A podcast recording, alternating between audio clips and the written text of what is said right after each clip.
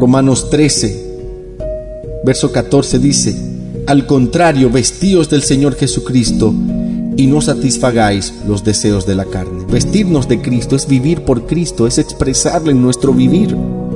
Ya no vivo yo, Cristo vive en mí.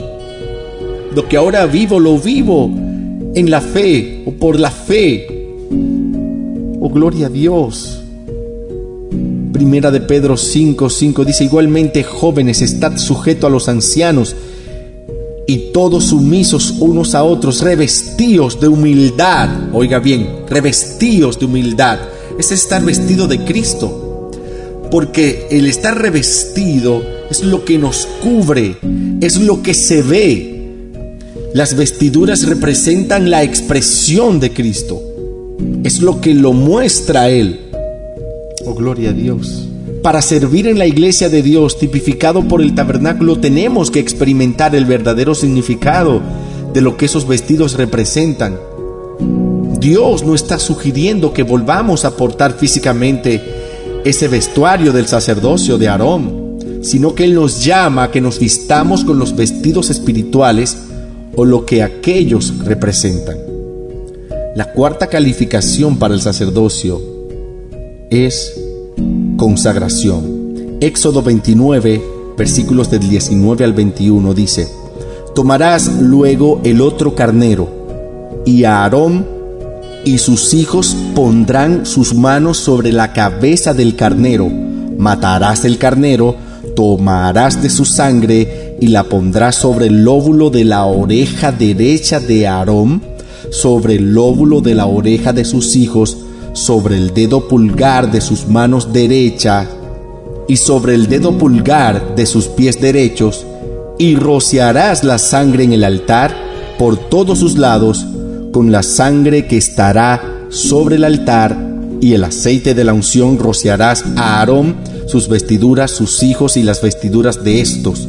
Así quedará santificado él y sus vestiduras, con él sus hijos y las vestiduras de sus hijos.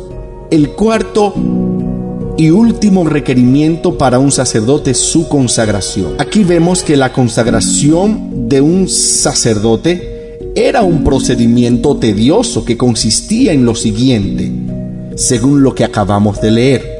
En primer lugar, la sangre de la ofrenda de consagración era colocada en la oreja del sacerdote, el pulgar derecho y el dedo gordo del pie derecho y esto habla espiritualmente de las tres áreas principales de nuestra vida de cristianos. El oído debe ser santificado para que podamos escuchar lo que el Espíritu Santo dice. El dedo de la mano habla acerca de nuestras actividades que también necesitan ser santificadas. Finalmente, el dedo del pie se refiere a nuestro caminar espiritual. Lo que escuchamos, lo que hacemos, dónde andamos. Es una vida consagrada. No tenemos una vida común. Es una vida santa. No nos luce todo, porque tenemos una calidad representativa. Usted tiene que preguntarse con lo que estoy haciendo, estoy representando a Dios, Dios haría esto. Es Dios quien lo está haciendo a través de mí. Hemos vivido demasiado separado de Dios. Debemos pedir perdón a Dios por ser tan arrogantes, por creernos que podemos. Después que era aplicada la sangre al sacerdote, se le aplicaba el aceite. Y el aceite representa la unción del Espíritu Santo.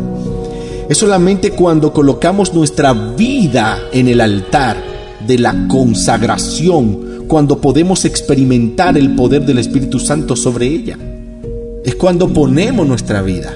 Si usted no se presenta delante del Señor, si su vida no está frente a Él, no será ungido para la tarea.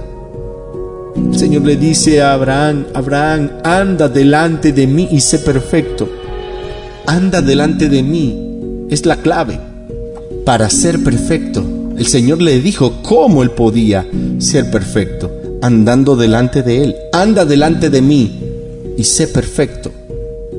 Es estar siempre consciente de la presencia de Dios. Andamos ante la presencia de Dios en temor, reverencia, en respeto, reconociendo a Dios en todos nuestros caminos. No es una vida sin pecado, no, no es una vida eh, libre de pecar. Puedes fallar, pero no tienes temor a fallar, porque en ti está la vida de Dios. El hecho de saber que fallaste es un indicio de que la obra de la perfección está actuando en ti. El peligro es pecar y no reconocer que pecamos. No reconocer que necesitamos ser libres, ser perdonados, libre de lo que no ata y perdonado de los pecados que cometemos. Anda delante de mí y sé perfecto. Cuando Dios le dice esto a Abraham, Abraham había cometido varios errores en su andar por causa de no tener a Dios delante de él. Se acostó con Agar. Nunca podemos hacer la obra que Dios nos ha ordenado hacer en la carne.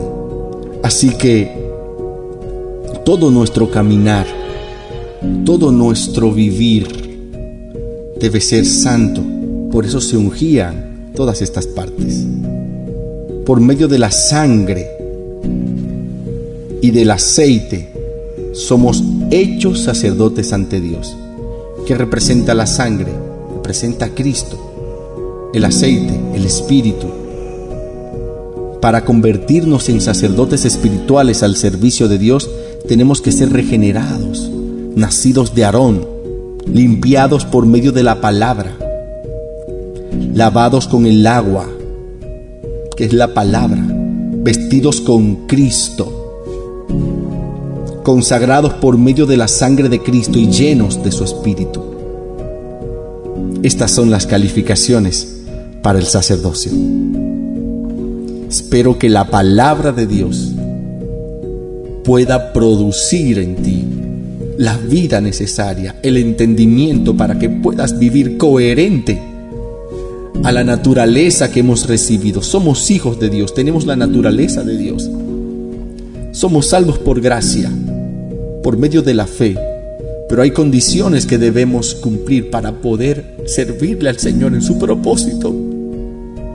Debemos calificar, claro que todo es por medio de la gracia, porque gracia es que no lo merecemos.